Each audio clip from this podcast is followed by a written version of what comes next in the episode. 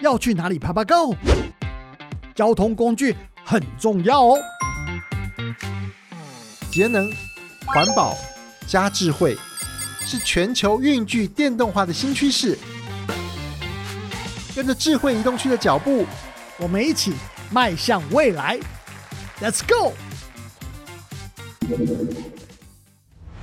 智慧移动去，Let's go！OK，欢迎大家再次收听我们新一集的智慧移动去。那我们在最近大家常常谈到所谓 COP26，也就是全球在推动所谓的近零碳排或近零排放的这个运动。那当然，我们要在这边请到。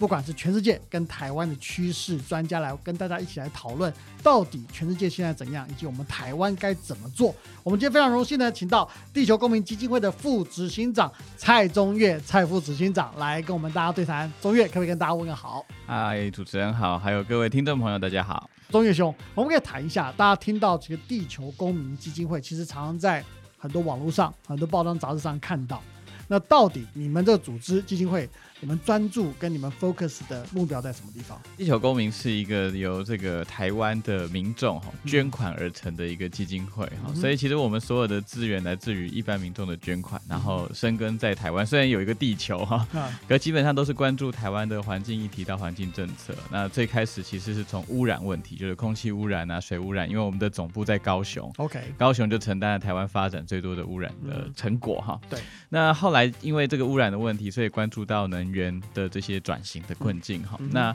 另外一个部分呢，是因为我们早期基金会在负责处理的是很多的山上的森林啊、保育的议题。OK，所以现在基本上会内就分成两组，一组是做国土计划跟这个东部发展的哈，因为大家知道华东地区是特别呃珍贵的净土嘛，所以这个地方做国土的开发的东西。那另外一组就是能源跟环境污染组这样子。像我们今天要谈这个 COP26，它其实是联合国的这个气候变迁纲要的缔约国大会，所以其实它减碳，当然大家都知道是方向，可是其实就是整体的气候议题。那呃，像地球公民就会去从国外的这些最新的资讯来回推，在台湾的政策如何来做。那尤其是跟不同的环境组织比起来的话，我们可能更 focus 在政策上面的倡议啦，就是在台湾的法律跟规范里面，怎么样去促进减碳，或是关心气候、关心这些开发跟环境之间的平衡问题。那我想你们对刚刚说 COP26 是非常关心的，是我们来请您谈一下，您觉得这一次 COP26 里面，就您的看法里面，到底？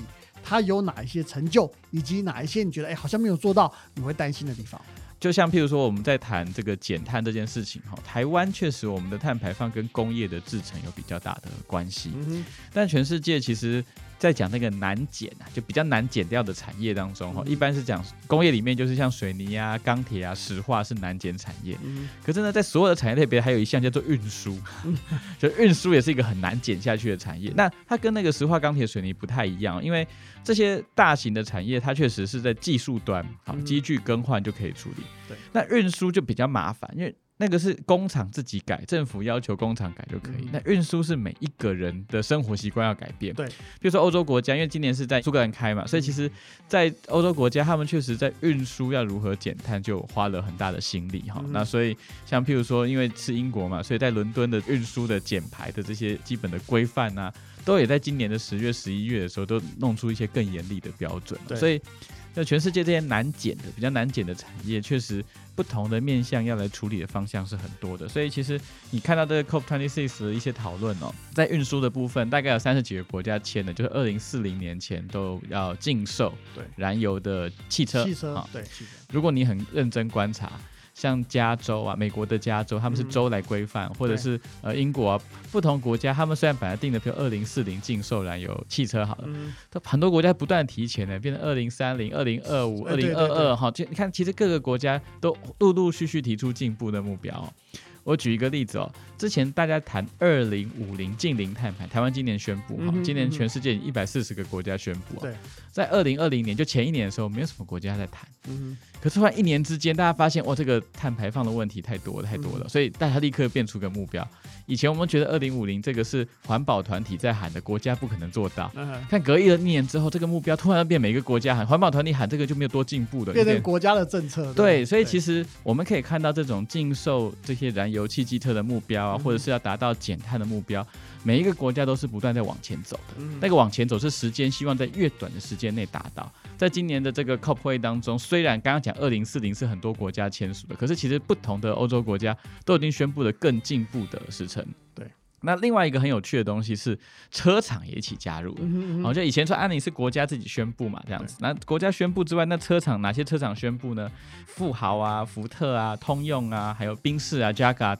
这几个全世界大的车厂也宣布说，他们要在二零四零年之前，哈，最晚是二零四零对之前都要换成这个呃，全部都用电动车来。售的啦，对不对？新售的车它就不不再卖这种燃油汽车了，没错，所以其实你可以感觉出来，我其实大胆预言哈，就是二零四零，这是今年的这个提出来目标，可能明年开会的时候，大家此前都都会往前走。二零三五会对慢慢的往前了。因为不同国家其实都已经喊得更前面了对，但问题就是因为排放的问题真的是太严重了，嗯所以大家必须要减少温室气体跟碳的这个排放哈，让我们这个暖化的效果可以得到早一点的这个舒缓。好，那您刚刚讲的整个全世界趋势，好，也讲了欧洲的状况和其他各大车厂的状况，大家就会关心了。哎，那台湾现在的状况，就你还团的角度来看，你觉得台湾 ready 了吗？或台湾到底准备好了没有？台湾今年喊出的这个二零五零近零碳排的目标之后，其实从去年底开始，因为我们自己也有弄那个巴黎协定的那个减碳目标嘛，嗯每五每五年要做一次检讨。对那行政院的这个叫做能源及减碳办公室里面，嗯他们就陆陆续续来开很多会。对，那我们会被找进去开会嘛？就作为团体啊，给大家一点意见。对各大部门当中啊，我我说认真的，最烂的就是运输部门，，Oh my god，就是说认真的，连经济部都比较认真在处理工业部门的减碳。嗯，那他那为什么那么认真？是因为经济部的目的是要发展经济嘛？。对然后因为大部分的品牌大厂都有要求，譬如说大家都看到台积电啊、台达电啊、华硕宣布加入所谓 RE 一百，对对，所以他们要努力的用绿电，他们用绿电才能在国际的供应链里面扮演自己的本来有的角色。对，要不然他们会被踢出去的。是，所以基本上工业部门反而很积极在减碳，再加上又加上欧盟要做那个碳关税、对碳边境税的设定，嗯所以我觉得那个经济部门为了拼经济啊，现在很认真在减碳啊，发展再生能源跟减少碳排放。对，反而交通部门呢，就是。我觉得就是有点踢皮球哈，因为嗯全世界基本上都把汽机车的这个禁售啊、汽机车的电动化、啊、是嗯交通部门的工作。对，但我们的交通部一直说，哎，那是经济部要做的事情啊。那经济部觉得哇，第一来是经济部他手里面事情真的蛮多的嘛。对。经济部应该说我是扶植产业，嗯。好，比如说有电动车产业有扶植它，嗯。可是要减排这件事情，或是要换成电动化这件事情，应该交通部门要做负责的所以你可以看到互踢皮球，它有点就是放任民间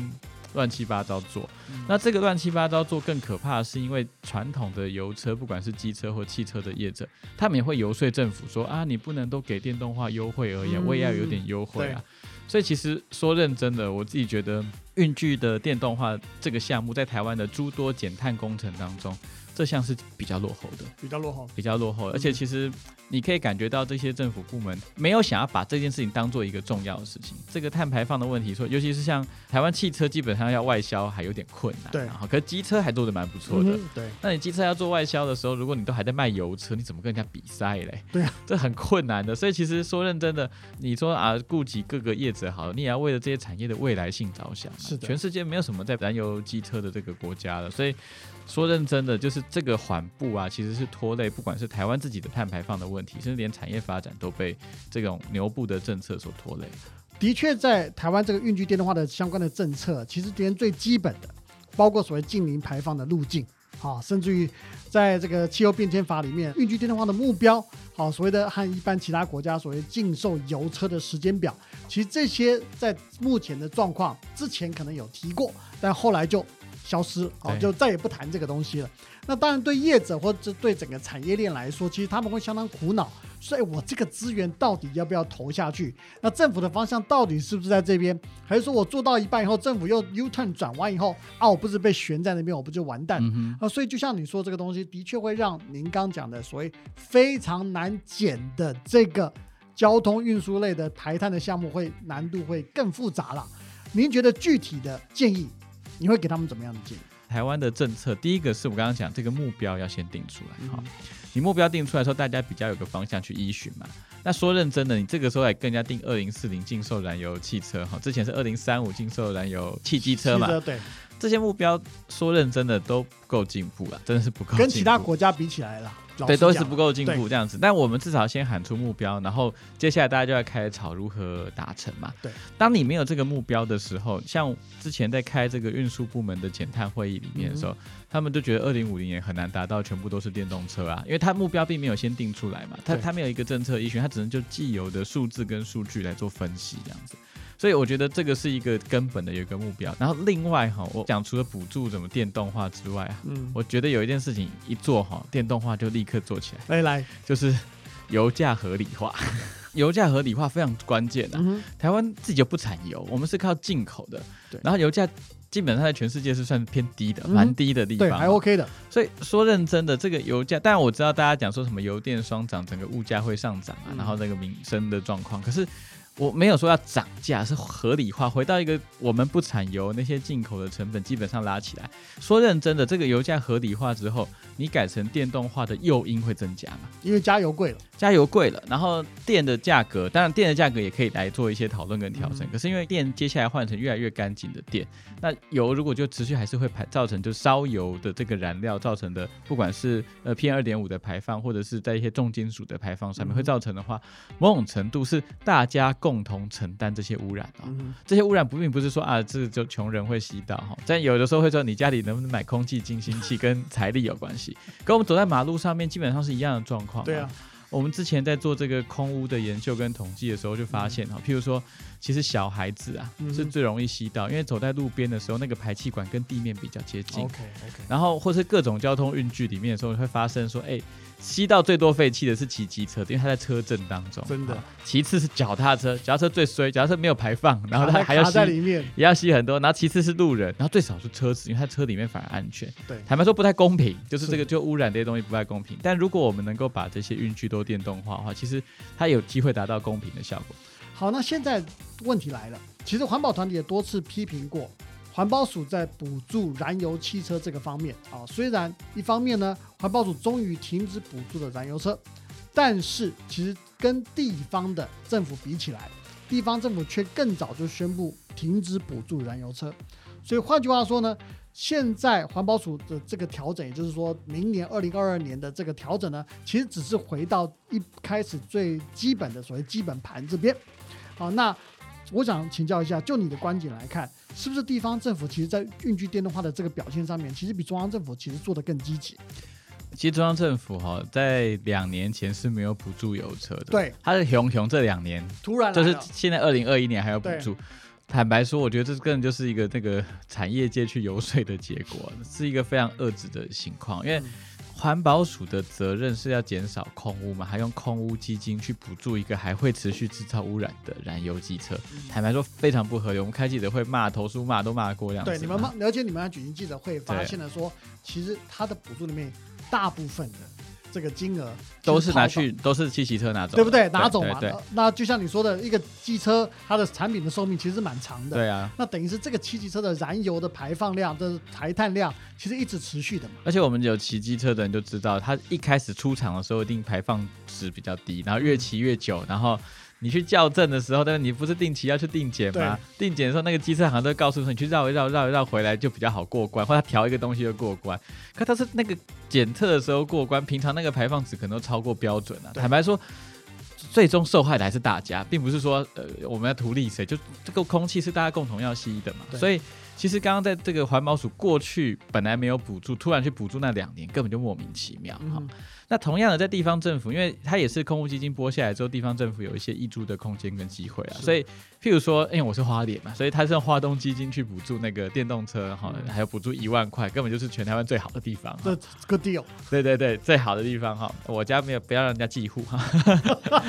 但你可以看到地方政府他们在补助的时候，他的思维是什么东西啊？那说认真的，像譬如说我们大家知道空品比较差的中部跟南部地区哈，嗯他们根本就不应该再补助任何的燃油运具的，因为嗯以这个空品比较差的位置来讲，它只要单一的污染源哦，大概占到整体的两趴左右，它就应该要努力的往下降。嗯尤其我刚刚讲，机车这种东西是非常难减的，因为你就是有一台车，你不会突然想要换掉它的，除非坏掉嘛。对，除非坏掉发生很大的意外，或者是你发现要换一个零件已经太多钱了，嗯，这大概都是用了十年之后的能骑就 OK 啦。通常这个那大家就觉得代步代步而已。所以其实在尤其中南部地区，他们本来大众运输就比较差一些些。嗯好，我不要挑战大家代步的想象啊，因为大众运输没做好，那你就努力把它换成电动化嘛。所以其实作为呃我们这样子的环境组织而言，我们就是觉得，如果你要补助，好，除了刚刚讲交通管理这些东西之外，补助车子很清楚就是补助往电动化方向走，而且齐头式的这个补助啊，对于所有的污染改善是完全没有帮助的。是的，好，左眼兄，我们刚才提到这个东西，就是说整个环保署在补助的一些思维逻辑上的一些调整哈。那根据我们的了解哈，那环保署可能在明年，也就是下一年二零二二年的一些机车汰换办法的补助办法里面呢，它有一些思维的调整。调整什么东西呢？感觉起来它变得更加的保守。好，那不但维持像今年一样，它不补助新购的燃油机车，而且从明年也计划开始，连所谓的汰购机车，也就是淘汰了再去买新的机车，这个也不补助哦，而且只针对所谓对淘汰旧型机车进行补助。所以换句话说，其实在实际操作面上，民众把旧的机车淘汰掉了以后，他可以当然可以把补助金留下来啊，两千块留下来，也可以去买新的，不管哪一种机车。那根据现在整个台湾机车市场的这个占比，大概是九比一，九燃油嘛，一电动，其实有很高的比例会去买燃油机车，而且这个燃油机车的里面呢，可能还包括污染源比较高的所谓的六期的汽车，可能都会在里面。因为如果你买，它不会去限制它。那这样这个状况，其实是不是对我们当初，尤其是环团这边所担心的，就前几年买了一大堆七骑车的状况，会变得更加的夸张？等于在走回头路的状况，你们怎么来看这件事？怎么样是鼓励到大家去？第一个是能不能让大家就从此不买车？好，这是第一个，我觉得我们比较在乎的。第二个是，如果你真的要买车，你应该要买低污染的，或者是相对这个污染差很多，就是电动车这个系列。所以说认真的，这个从淘汰有补助这件事情是合理的，只是补助的金额最后拿去做什么样的使用，或者是我淘汰有个补助，可是我太购有另外的一些啊不同的诱因，它同时发生。就我如果是要换车的话，那希望你完全是换成电动车，而不是再换成这个燃油车了。但我淘汰，比如说我有个一定的钱淘汰，然后我要去决定吃大餐，那就没什么太大问题吧。对啊，这个是他们自己使用。使用的问题这样子。可是第一个是能不能减少台湾的机车的使用量啊？我们比较关注这件事情。那还要使用机车情形之下，通通都换成电动车，所以一来是产业端。所以刚刚讲嘛，政府提出这个禁售燃油汽机车的时程非常重要，它是有机会去加速这个汰换的，等于多个政策同时进行。那我要靠一个政策就把所有东西都做完，其实也不太可能。嗯对，所以回到你的讲法，就是说，如果我们政府在一开始的这个时程表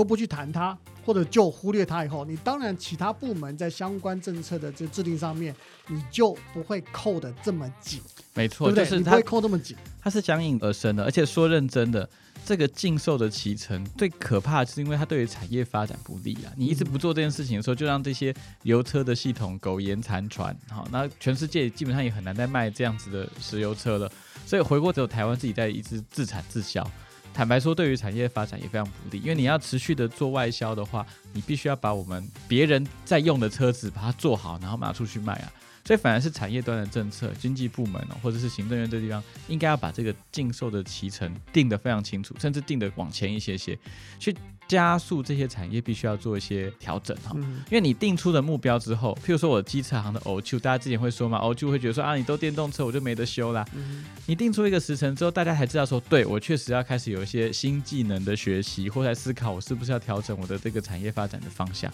你没有这些启程，大家就是死赖活赖。早晚要定时程的，你何不就早一点定呢？你既然早晚都在做这件事情呢，你为什么不早点把它定出来目标呢？你先定一个远一点的目标，你看大家转型的比较快一点，就可以把目标往前提嘛。你不定，那永远就是搞到你现在这些补助政策，明明淘汰政策是蛮好的，可是它最后就会变成说，哎，还有很多新的燃油车，他去买这个新的燃油车。其实对于整体的这个刚刚讲空污啊、碳排啊，甚至连这个车厂的产业发展都非常的不利，所以骑乘非常重要。是的，所以你看，我讲讲真的哈，我就说，如果大家把淘汰的这个补助金额啊，你说吃饭或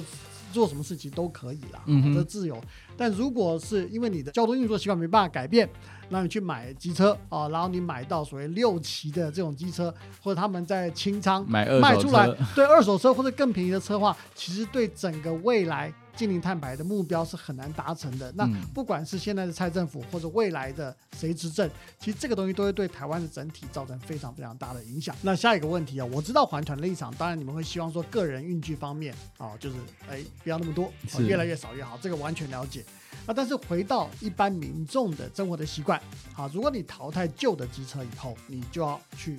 习惯，如果改不了，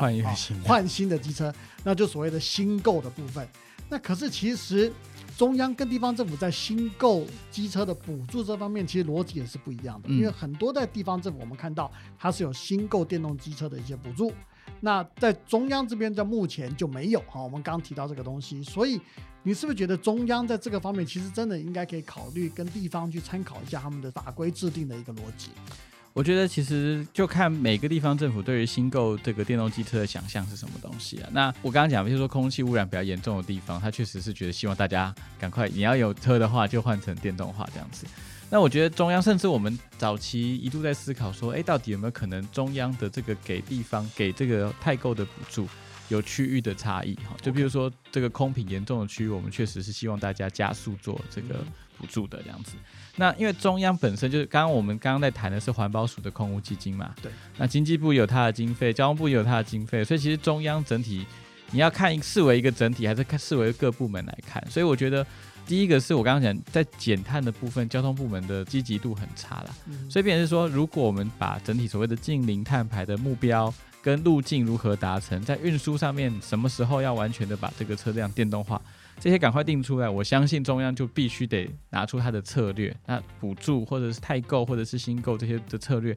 就会拿出来。所以我刚刚一直在强调是，当目标没有发生的时候，这些各部门就不会想要改变啊。然后你稍微调整一下，比如说前一年我有补助这个，今年没有补助，就会怨声载道。坦白说，这种就是。这给他吃的糖吃习惯之后，你突然不给他，他们反而会会会抗议。对，所以其实说认真的，我认为中央的每一个政策在使用的时候要非常的谨慎，所以我们才会大力的抨击环保署那两年去补助油车。你现在突然不补助，其实只是回到正轨而已。可是反而地方业者会叫叫叫，所以这种错误的这些施政啊，真的不能再发生。那未来的这些新的这些策略里面，各部门有什么东西要往前走的？我觉得这个是可以很可以要求中央来做的。那地方政府做得好的，本来中央政府就应该要做一些学习啊。好，我们来到我们的第二阶段的直球对决，在这个阶段里面呢，我要跟中叶兄啊，呃，用更直接的问题来请教一些，其实不光是一般民众，而是网络上大家常常讨论的一些议题哦。那这些直球就要让中岳兄来做这个直接的打击，好不好？好，好，来第一个问题哈，我想很多人在怀疑哦，很多民台湾的民众在想哦，台湾到底有什么现实的环境可以落实运具电的话？他们觉得很怀疑耶。那第一个是我们拥有我们的路网很完整，我们我们不太缺路了，所以我们本来就有很多完整的路网。然后第二个是因为我们的城市很密集，所以其实要达到充电或换电的效益，其实都比较容易。我们不是一个非常远程的，就我们的移动不是一个很远程的地方，嗯，这是台湾本身的优势啊。那再来就是因为我觉得我们在产业端哦，尤其是像我们的机车产业，明明就自己是有办法做车出来的，嗯那这个产业端其实也是一个对我们发展蛮有利的项目啊。汽车相对就困难一些些哈，对。但我们在红海现在也都想做啊，所以其实我觉得在产业端也是有一些优势的环境。所以不管从既有的运输系统、路网的系统，然后到我们本身就是一个地狭人稠的地方，所以对于充换电是特别容易的。然后最后就是在整个那个产业端上面，我们大概都有一些优势。好，那第二题要请教您一下哈。所以很多人认为说哈，所谓电动机车的能源转换率，他们会怀疑真的比所谓的燃油机车好吗？那甚至于有些人也会说，哎，所谓的运具电动化以后，会不会对台湾现在本来就已经比较紧绷的电力造成负荷过重？您的看法？哦，我们最常被问到是说，那你那个电是脏电啊，怎么办哈？第一个是因为每一度电它有一个东西叫电力排碳系数，就是你一度电的生产会排多少碳。譬如说台湾现在大概是四十帕燃煤，四十帕燃气嘛，它会排到多少碳哈？那英国二零一九年的研究就说了，就是说一度电只要在七百五十克的碳排放以下，换成电的车都比换油车好。好，OK。那台湾多少？台湾在去年的电力排放新出是一度电五百零二克，所以已经低于七百五很多了。那未来如果这个二零五零再生能源目标达到二十帕的话，会持续的往四百，甚至三百往下降。所以坦白说，第一个是现在的排发电结构已经是用电动会比用燃油好了，未来会越来越好。第二件事情是会不会造成电力负荷过重哦？其实电动车是未来这个 在做电网系统很重要的一件事情，因为它其实是储能系统，它是储电的。所以我举一个例子哦，呃，大家会担心说，哎，在用电尖峰的时候，大家还要充电，不是会制造更多的这个电力需求嘛？所以其实台电之前在说要换这个什么智慧电表，很关键的。譬如说你在用电最多的时候，用电尖峰一度电是五块钱，啊，用电低谷的时候，半夜的时候一度电两块钱，请问一下你会在什么时候充电？这经济诱因嘛，大家一定是在半夜充电的嘛。半夜，那半夜充电反而会使得这个白天用电的这个用电量可能可以再降低一些。所以其实用智慧电表，然后加上因为刚刚讲它是电池，不管是汽车或机车，所以它其实是储能的一种设备。所以说认真的，它可能会整体的用电量会增加。可是在于我们是不是要多盖电厂来面对那个尖峰？因为电是即发即用的，所以它在低谷的时候，它把它拿来做使用，其实对于电力负担的系统比较不是这么大。好，我们来到最后一个单元——快问快答单元。当然，在这个单元里面呢，听众朋友们会知道，我们会有一连串哦很短的答案，来试出把这个试图啊，把中叶兄心中的一个真正想法把它挖出来。好，中叶兄，您准备好了吗？好，好，我们来试试看哈。来，第一个问题，燃油车跟电动车，您挑哪一个？电动车。电动车有没有特别的原因？没有啊，就是污染的问题，那么清楚，太明显了，对不对？哦，这题太简单，有点像放水一样。好，第二个哈，我想当然各种不同的这个电的能源的转换嘛，对不对？嗯。充电跟换电，您怎么挑？换电。为什么？因为换电站它是一个一个系统直接处理的，它可以刚刚讲那个时间电价在离峰的时候充电是比较机会的。但充电站因为回到个人使用行为，就是其实一起管理，就像共享机车全部换成电动化很可能，但是你的一般的机车要全部换电，你家户要变成就不太可能。所以用系统来处理这个储能，就电力设备的配给上面，其实换电站是比较合理的。OK，好，那这下一个题目，台湾在运具电动化的挑战跟未来，您怎么看？第一个是政策嘛，刚刚有提到，就政策端有没有做大目标的设定嘛？然后第二个就是刚刚没有谈详细，就是转型的过程当中要如何顾及到这些制造机车的人呐，呃，修车行的人呐。坦白说，这些它可能不会是一个大众，可是这些小部分的专业群体，如果他们一直反弹这件事情的话，会让你转型转不过去啊。所以这个一个名词叫公正转型啊，转型过程当中不要遗落任何一个人。所以我觉得这个运具电动化的挑战是要把过程当中会受到影响的产业或者是个人他们的这个基本利益都要照顾到。最后一个就是在管理政策上面了，就交通管理政策上面，如果能够有更多诱导大家可以让这个电动化可以往前进，同时在大众运输上面可以往前爬的话，这些政策的诱导更为来的重要。那诱导包含也包含了补助的这个政策。那这三个事情如果能做好的话，我觉得。我没把握，因为运输减碳真的就是一个很难处理的产业，因为它涉及到每一个人的生活习惯调整。可是早晚都要做的时候，早晚都要挑战民众的这个习惯的时候，倒不如就早点开始吧。我觉得你的结论非常的有意思哦。既然迟早都要电动化嘛。为什么不一开始就做啊？其实这个东西也真的是全球趋势是跑不掉的东西，所以我们今天跟中岳兄讨论了非常非常多啊，从所谓的政策面、全球趋势，以及台湾从中央到地方到底该怎么做。那当然环团的想法的确是比较先进的，也跟一般的产业界 甚至一般学者想法不一样。但是我觉得这是非常好的 idea，是因为是大家是一个沟通的一个管道。这样台湾整个环境保护的未来以及近零碳排的这个趋势，才能走得越来越稳，越来越前进。那我想，一个政府的一个政策的一个资源，以及政策的一个稳定的方向，也是一个相当重要的关键了。那我们今天非常荣幸能请到地球公民基金会的副执行长蔡宗岳中岳兄来跟我们大家一起聊天。那希望我们以后有机会，大家下次再见。好，中岳兄跟大家说拜拜，拜拜。好，谢谢大家，我们下次再见，拜拜。